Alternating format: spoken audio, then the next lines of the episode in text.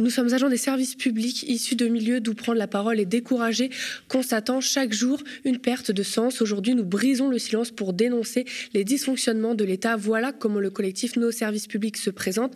Collectif qui est allé chercher dans les chiffres et dévoile que l'État a soit le projet de baisser le nombre et le salaire des fonctionnaires, soit à gonfler artificiellement le déficit annoncé, déficit qui sert à légitimer la réforme des retraites.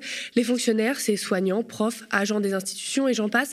Bref, toutes celles et ceux qui font nos services publics. Je reçois Arnaud Bontemps, fonctionnaire et co-porte-parole du collectif Nos services publics, c'est l'entretien d'actu.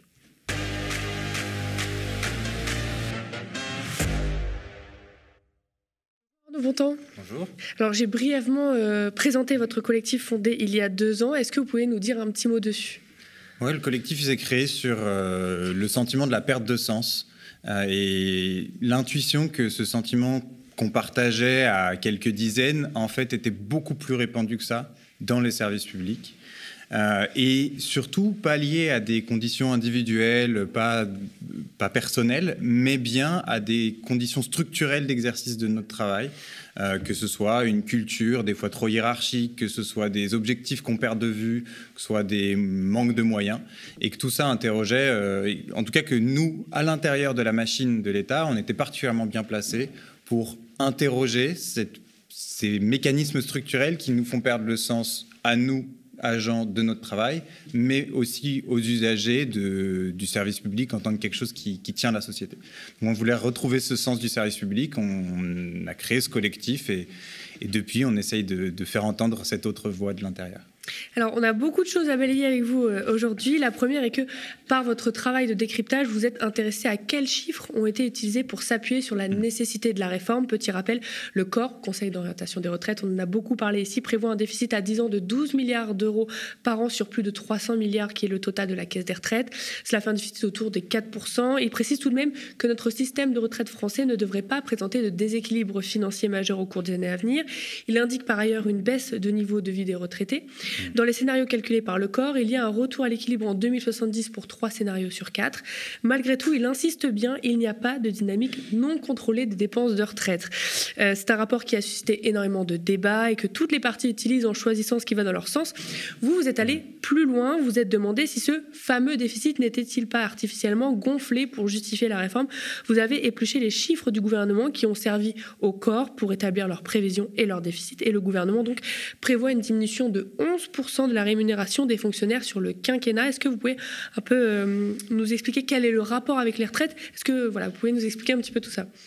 Oui, bien sûr. Euh, le point de départ de notre analyse, c'est euh, enfin, une, une mécanique relativement simple à comprendre, qui est que pour les 2,2 millions d'agents de la fonction publique hospitalière, donc essentiellement des soignants, ou territoriale, des agents, des écoles, des travailleurs sociaux, entre autres, les cotisations sont assises euh, sur leur rémunération indiciaire euh, et contribuent directement à, financer le système de retraite. C'est-à-dire que plus vous avez d'agents et mieux ils sont payés, plus il y a de cotisations qui rentrent dans les caisses. Euh, on voit bien le lien direct entre la rémunération et l'équilibre. Le projet de réforme des retraites est basé, vous l'avez dit, sur les projections du Conseil d'orientation des retraites. Le Conseil d'orientation des retraites sur le long terme, il produit ses propres scénarios. Il estime ou il donne des, hypothèses différentes de croissance, par exemple. Mais à court terme, il reprend essentiellement les chiffres du gouvernement. Puisque d'ici à 2027, c'est lui qui est le mieux placé pour savoir si on va vraiment embaucher des fonctionnaires ou combien on va les payer. Or, et c'est là qu'on intervient, entre avant l'élection d'Emmanuel Macron, ou avant sa réélection, et après, entre le rapport du Conseil d'orientation des retraites de juin 21 et celui de septembre 2022, les prévisions sur l'emploi public ont été très sensiblement dégradées. De deux choses, de deux manières. La première, c'est qu'il y a une stagnation du nombre de fonctionnaires qui est prévu. Donc ça, c'est pas nouveau. Enfin, en tout cas, c'était, il n'avait pas manifestement pas prévu de plus recruter, mais c'est-à-dire que ni dans l'école ni dans l'environnement, etc., il y a de prévision. La deuxième chose, qui pour le coup a beaucoup changé entre les deux années, c'est que maintenant le gouvernement prévoit un gel total de la rémunération, à la fois le point d'indice, mais aussi les primes des fonctionnaires en général, y compris des fonctionnaires territoriaux, ce qui, compte tenu de l'inflation, conduirait à une diminution du pouvoir d'achat de, vous l'avez dit, environ 11% d'ici à la fin du quinquennat. Et donc, on voit bien, ça, ça a un impact direct sur le solde du système de retraite.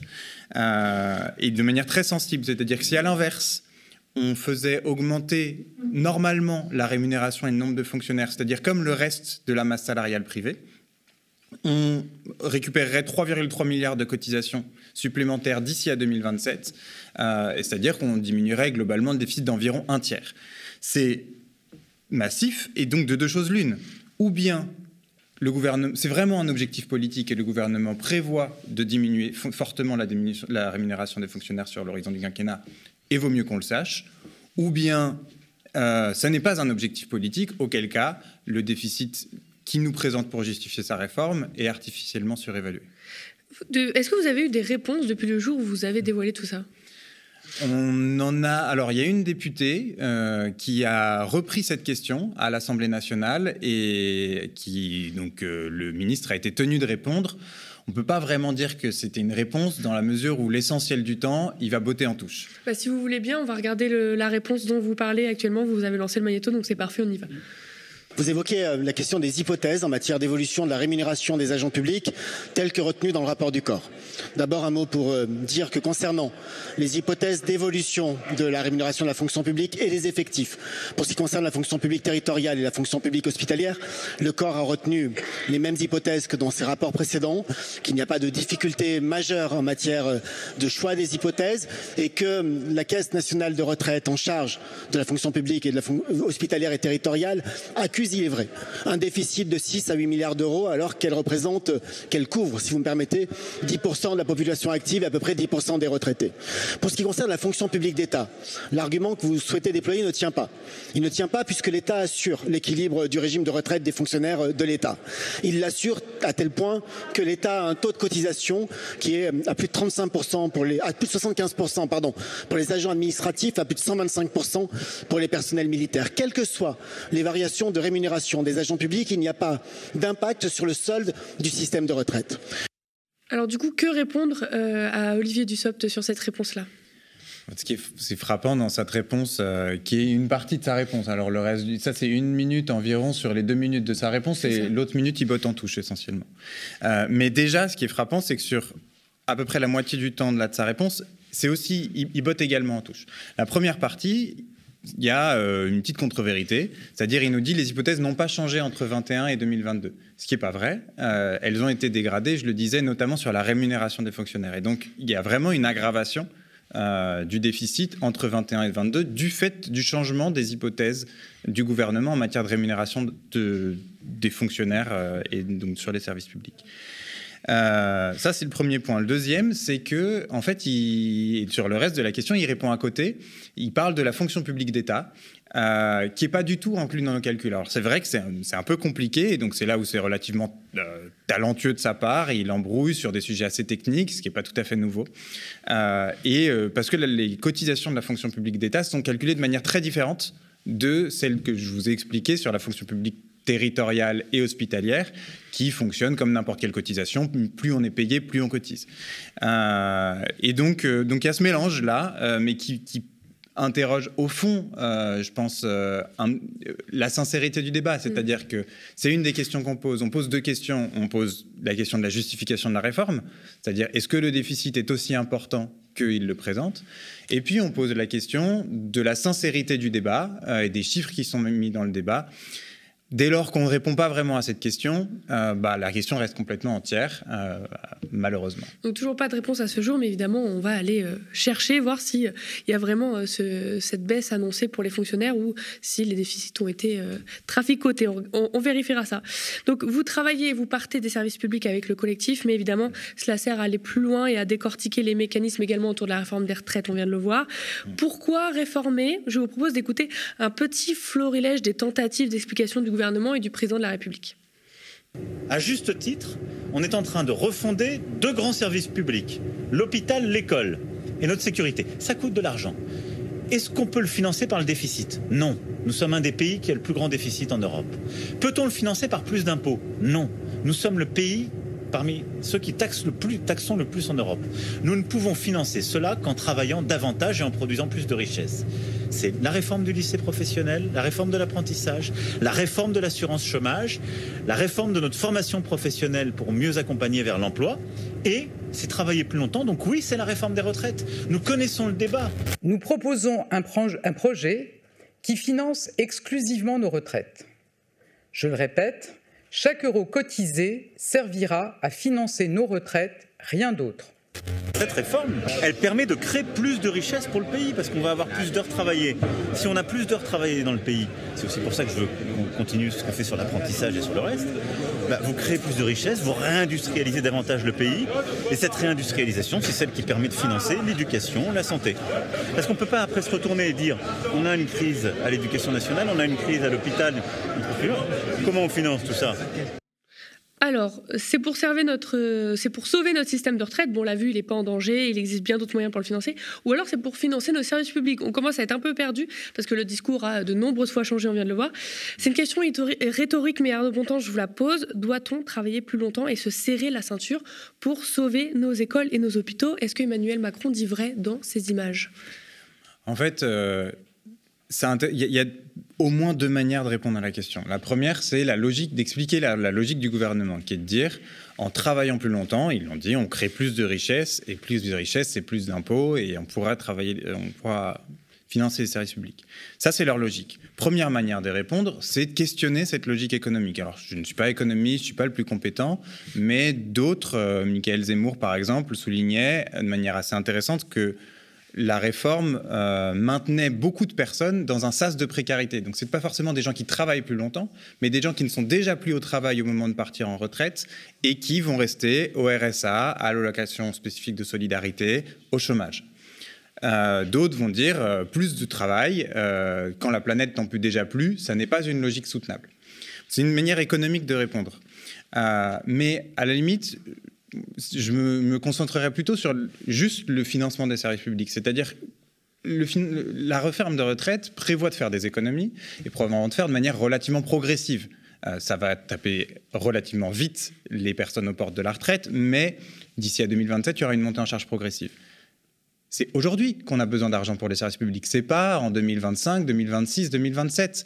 quand on dit que l'hôpital craque, quand les soignants le répètent depuis trois ans, quand on voit les feux de forêt dans, les dernières années.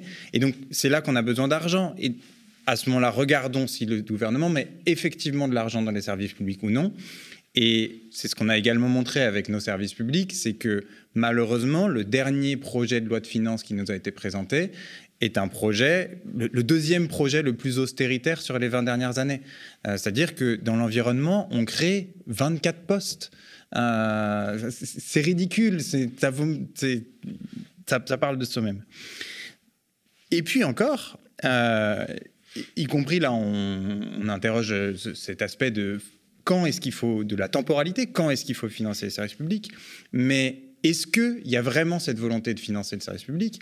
Et c'est là qu'on peut y compris retomber sur la réforme des retraites. Ce même projet de loi de finances prévoit dans son exposé de motifs, explique le pourquoi de la réforme des retraites, et il nous dit bien qu'ils veulent diminuer les impôts, sans créer plus de dettes. Donc, il va falloir trouver d'autres dépenses à diminuer en même temps qu'on diminue les impôts. Évidemment, les, enfin, les impôts qui sont diminués en l'occurrence, c'est beaucoup des impôts des entreprises et des ménages les plus aisés, euh, la CVAE et, l'impôt et la taxe d'habitation en particulier. Euh, donc diminuer les impôts sans plus de dettes, on va choisir des dépenses à diminuer, ça va tomber sur les retraites.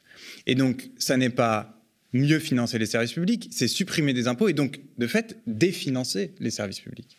Oui, parce que pour expliquer, donc là, la réforme des retraites passe en projet de loi de finances de sécurité sociale rectificatif, alors que les services publics, le budget est euh, choisi en projet de loi de finances. Donc, il a été voté euh, en fin d'année 2022 pour le pour l'année 2023. Euh, enfin, voté, je dirais plus passé à coup de 49.3, soyons plus précis.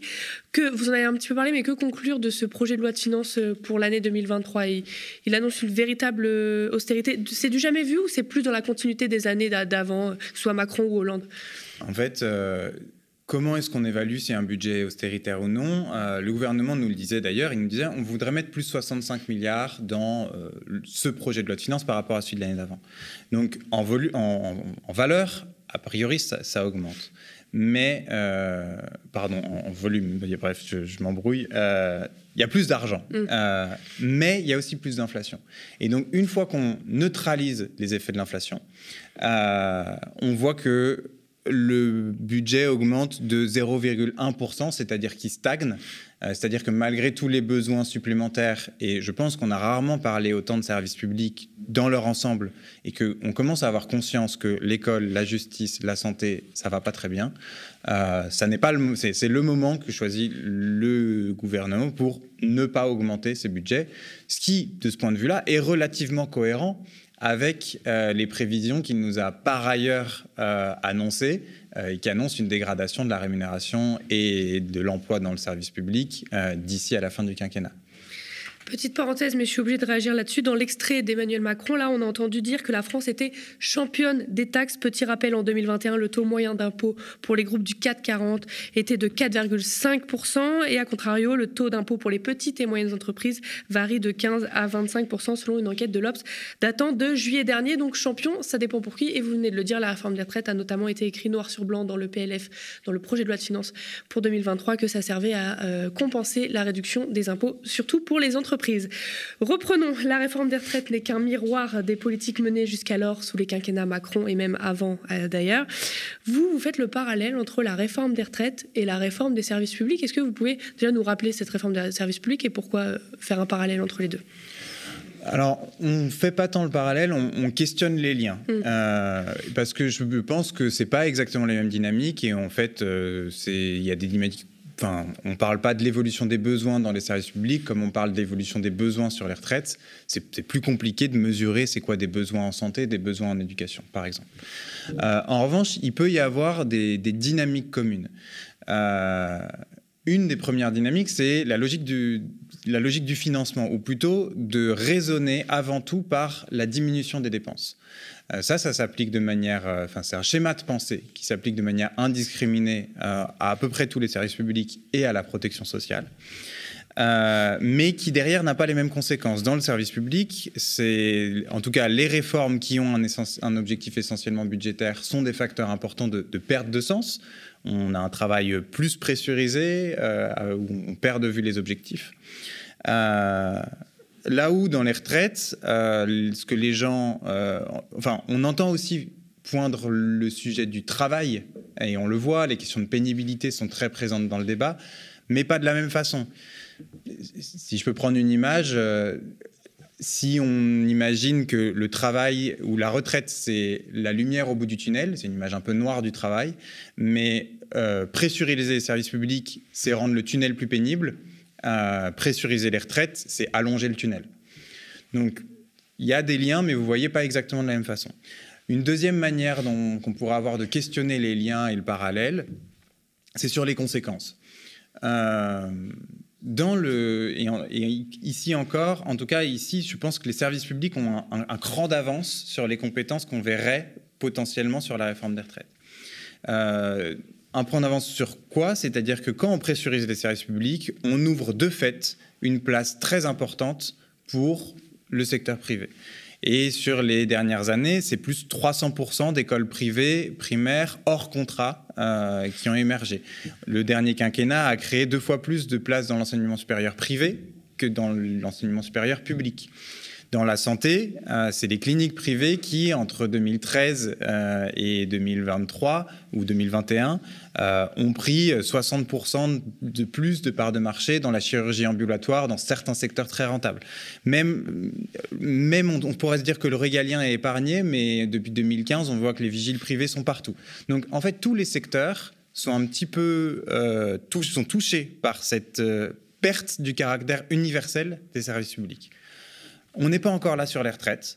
Euh, et je ne pense pas que cette réforme soit un coup d'accélérateur majeur là-dessus. En revanche, tout est prêt euh, pour le développement d'un système par capitalisation qui est déjà très largement défiscalisé, désocialisé, et donc qui coûte très peu cher. Euh, et donc, c'est une des interrogations à terme. Vous le disiez notamment, si le niveau des retraites continue à diminuer, ça va libérer de facto un espace pour la capitalisation. Je ne crois pas qu'on y soit encore. Aujourd'hui, le système est très majoritairement par répartition et c'est, je crois, une bonne chose. Euh, mais on peut interroger cette logique euh, et le parallèle C'est l'argument, c'est l'argument du, gouvernement et d'Emmanuel Macron de dire que cette réforme, c'est pour sauver le système de répartition. Vous êtes d'accord avec ça, vous? En fait, c'est ce que ce que vous rappeliez tout à l'heure, le système par répartition, il n'est pas en danger financier. 12 euh, milliards sur 300 milliards, ben, c'est comme si euh, vous aviez un salaire de 2000 euros et que à la fin de l'année, à la fin du mois, vous étiez en, découvert de 40. Bon, ça fait pas plaisir, mais vous n'êtes pas en danger. Euh, en revanche, ce qui peut vraiment mettre en danger, ou en tout cas ce qui peut fragiliser le système par répartition, c'est ce que nous propose, ce que nous projette le Conseil d'orientation des retraites, c'est-à-dire si, puisqu'il va y avoir plus de personnes âgées, si l'on ne trouve pas de nouvelles ressources à mettre dans le système, le niveau de vie des personnes, des retraités, va mécaniquement diminuer et revenir euh, dans les années 2060 au niveau où il était dans les années 80. Euh, et donc ce, sera une, ce serait une régression et là, probablement, ça fragilise beaucoup plus fortement le système de solidarité. On pourrait ne plus avoir confiance dans le système par répartition pour nous garantir un niveau de vie suffisant. je pense que c'est un risque un peu plus grave que 12 milliards à horizon 2030, qui n'est pas pourtant un non-sujet, mais qu'il y a beaucoup de manières de régler. La, phrase qu'on entend très souvent au repas de famille, fais-toi ta propre retraite euh, tant qu'il est encore temps. Euh, ça peut paraître anecdotique, mais pas du tout. Au contraire, c'est assez révélateur. On a avec nous aujourd'hui la meilleure copie du concours externe de l'épreuve d'admissibilité euh, finances publiques à l'INSP, donc l'Institut national du service public, anciennement l'ENA. Cette copie a obtenu la note de 17 sur 20. Il y a trois sujets dans cette copie la réforme des retraites, le Haut Conseil des finances publiques et la fiscalité. Vous, vous l'avez consulté, cette copie. C'est quoi votre impression là-dessus Ma remarque est moins sur la copie que sur la question, puisque à la limite que un étudiant, une étudiante euh, devant sa copie se dise je veux réussir mon concours plutôt que je veux défendre la justice sociale, ça me semble relativement logique. Euh, en revanche, ça interroge beaucoup sur la manière, euh, sur ce qui se passe dans la tête des correcteurs quand ils posent cette question. Euh, la question, c'est, enfin, sur les retraites, c'est pourquoi, au regard des enjeux de finances publiques, réformer les retraites? C'est intéressant. Euh, il y a déjà une question de formulation. C'est-à-dire que la formulation est très fermée. Pourquoi, au regard des enjeux de finances publiques, réformer les retraites? Euh, On nous demande un paragraphe argumenté qui répond à une question fermée. C'est dommage parce qu'on est en train de recruter les futurs diplomates, les futurs sous-préfets, les futurs administrateurs, administratrices de l'État. On attendrait peut-être d'eux un minimum d'esprit critique à quel moment on se dit que c'est OK de poser, de les sélectionner sur une question aussi biaisée? Premier point. La deuxième chose, c'est euh, de considérer les retraites au regard du prisme des finances publiques. Euh, et en fait, si on a mis en place notre système de retraite, c'est pour une raison simple, mettre en sécurité sociale les personnes âgées. Donc c'est ça l'objectif du système de retraite, c'est pas les finances publiques. Si on interroge euh, des futurs fonctionnaires sur cette question, interrogeons-le y compris en prenant en compte les vrais enjeux, les pensions modestes, les inégalités femmes-hommes, la pénibilité au travail. Ce sont des enjeux majeurs et beaucoup plus clés dans le système de retraite. Et donc, au fond, je pense que ce que, ça révèle, cette, question cette formulation-là, c'est justement cette inversion de valeur qui est en germe dans les finances publiques, euh, dans, les services publics, euh, et qui les empoisonne d'une certaine manière, entre les, priorités de, du pourquoi euh, on fait les choses et le, les objectifs financiers. On considère l'école, les retraites, la santé comme des économies budgétaires à faire et non comme des moyens de faire grandir les enfants, de prendre soin de la société, d'apaiser dans le cadre de la justice. Investissement, quoi on pourrait dire d'investissement en termes économiques, on pourrait juste dire de, faire tenir ensemble euh, la société. Mm. Euh, et je crois que c'est ça, c'est facteur de perte de sens très fort dans les services publics et pour les usagers euh, et pour les agents, que c'est un, problème là qui est révélé entre autres par cette copie de l'INSP, mais qui la déborde très largement. et puis que je crois que malheureusement on retrouve cette logique dans la réforme des retraites actuellement en cours. À travers le collectif, ce qui vous a fait euh, naître et que vous dites, vous l'avez dit au début, perdre le sens de nos services publics, vous écrivez, on nous exhorte à garantir la qualité de service sans nous donner les moyens de le faire. On nous demande de mettre l'usager au centre, mais surtout d'obéir à la hiérarchie. Et la protection de la santé et du climat ou la lutte contre les inégalités passe à l'as. Vous, parlez aussi de mots qui vous ont été euh, imposés au fil des années, austérité, management bureaucratique, absence de débat interne, etc. Euh, pourquoi avoir eu cette réaction, cette envie, il y a deux ans, de, créer ce collectif euh, Quel a été le déclic? Surtout, est-ce que c'est quelque chose aussi que vous, vous constatez au quotidien, vu que vous êtes euh, fonctionnaire, donc vous, vous, y travaillez au quotidien dans, mmh. ces institutions?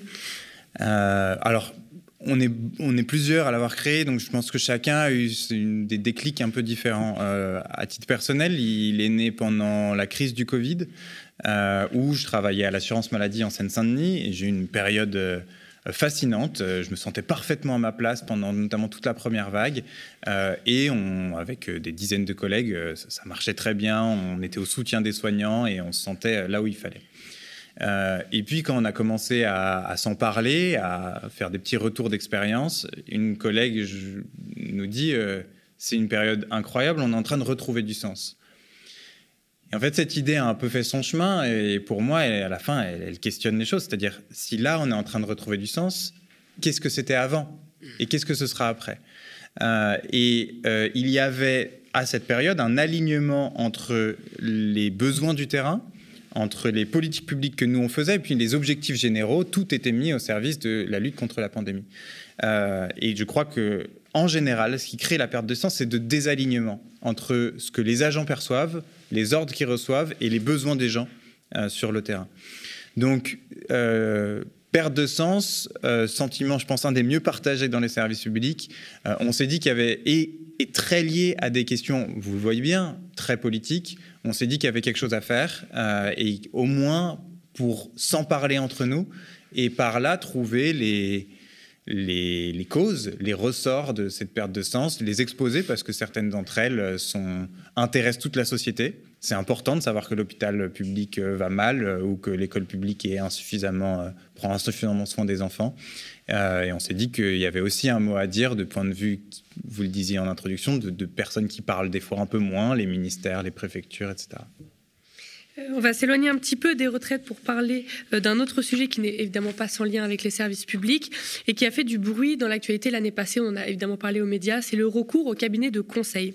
On le rappelle, le gouvernement avait fait appel au cabinet américain McKinsey pour la logistique de la campagne de vaccination contre le Covid-19. Le ministère de la Santé aurait signé 28 contrats entre mars 2020 et janvier 2021 pour un total de 11,353 millions d'euros avec 7 cabinets de conseil, dont 4 millions pour McKinsey, pour la gestion de la crise sanitaire. Et sur la période 2018-2020, les dépenses de conseil de l'ensemble des ministères se sont élevées à une moyenne annuelle de 140 millions d'euros. Donc c'est ce qu'explique le ministère de la Transformation et de la Fonction publique. Il y a surtout un chiffre aussi qui a interpellé et qui avait fait beaucoup de bruit, c'est les 500 000 euros qui ont été versés à McKinsey par Jean-Michel Blanquer pour étudier l'évolution du métier d'enseignant. Est-ce que ces, recours peuvent être considérés comme un, mépris des services publics dans le sens d'aller chercher l'expertise ailleurs alors qu'ils l'ont juste là avec les fonctionnaires? D'abord, je pense qu'il y a un, problème avec le 140 millions d'euros. Il y a pas, je pense pas qu'il y ait 140 millions d'euros de recours au Conseil. Ça paraît énorme. Oui, c'est peut-être moi qui le je, je vérifierai. On le mettra. Euh. Euh, mais euh, mais en tout cas, c'est une vraie question et je pense qu'il déborde largement celle des cabinets de conseil. C'est un, un, point qui a fait particulièrement polémique et c'est intéressant, il est symptomatique, mais il est symptomatique d'une vérité plus générale et qu'avec nos services publics, on a essayé de mettre en valeur parce que de comprendre que en fait c'est la face émergée d'un iceberg de l'externalisation en général des services publics. C'est quoi externaliser? C'est payer d'autres pour faire notre qu'ils fassent nos missions à notre place. Euh, et que ça, ça représente pour le coup 160 euh, milliards d'euros sur l'ensemble de sur, sur l'ensemble des collectivités publiques euh, pour une année donnée, c'est-à-dire l'équivalent de la moitié du budget de l'État. Euh, c'est énorme, c'est massif. Oui, vous avez une question? Non, allez-y. Euh, comment est-ce qu'on en est arrivé là? Et c'est ça qui nous intéressait, c'est-à-dire on n'est pas toujours arrivé là par volonté d'économie. On est beaucoup arrivé là parce que dans l'État, il y a un certain nombre de règles qui nous imposent d'avoir recours à des cabinets de conseil euh, plutôt que de recruter des collègues. C'est-à-dire qu'on a le budget, euh, mais on n'a pas le droit, parce qu'on a par exemple des plafonds d'emploi, euh, on est déjà au taquet en termes de nombre de collègues possibles de recruter. Donc, pour exercer nos missions supplémentaires, on va devoir faire un chèque à un cabinet de conseil. Donc c'est un des mécanismes, il y en a beaucoup d'autres, qui nous obligent à rentrer dans un système de concurrence plutôt que, que, à renforcer les services publics et qui conduisent à une perte de compétences assez massive au final dans les services publics. C'est un, des sujets qu'on a souhaité mettre en avant, en tout cas dans le collectif, parce qu'il est très structurant pour les services publics. Euh, et, il tient, euh, en fait, euh, au moins autant les, que les cabinets de conseil peuvent les affaiblir, entre guillemets, parce qu'on va perdre des compétences. c'est le symptôme d'un affaiblissement, c'est comme un, cercle qui se mord à la queue. Plus on externalise, moins on est compétent pour faire. Euh, et plus on sera demain poussé à, sous-traiter de nouvelles missions, avec y compris des conséquences sociales, c'est-à-dire que on perd des compétences, mais ça interroge au final euh, sur euh, le coût, mais, mais des fois, même quand on, fait des économies sur l'externalisation, par exemple dans le gardiennage, dans le nettoyage, ça interroge sur le rôle social de la puissance publique dans la société au 19e siècle, on crée les retraites publiques en se disant euh, on va fidéliser les fonctionnaires par de bonnes conditions d'emploi et tirer par le haut les conditions d'embauche dans l'ensemble de la société. Quand les services publics font appel à des femmes de ménage souvent très précarisées, avec beaucoup de temps de transport et des emplois très tôt le matin, très tard le soir, il joue un jeu de dumping social tout à fait classique et probablement tout à fait délétère. Euh, ça, dénote quelque chose, je pense, de, glissement de, son, l'idée de son rôle dans la société. Merci beaucoup Arnaud Montand. Donc on le rappelle, vous êtes co-porte-parole du collectif Nos Services Publics qui s'attelle à décortiquer les politiques en cours en rapport aux services publics. Vous reviendrez avec plaisir s'il y a encore plein d'autres choses à dire.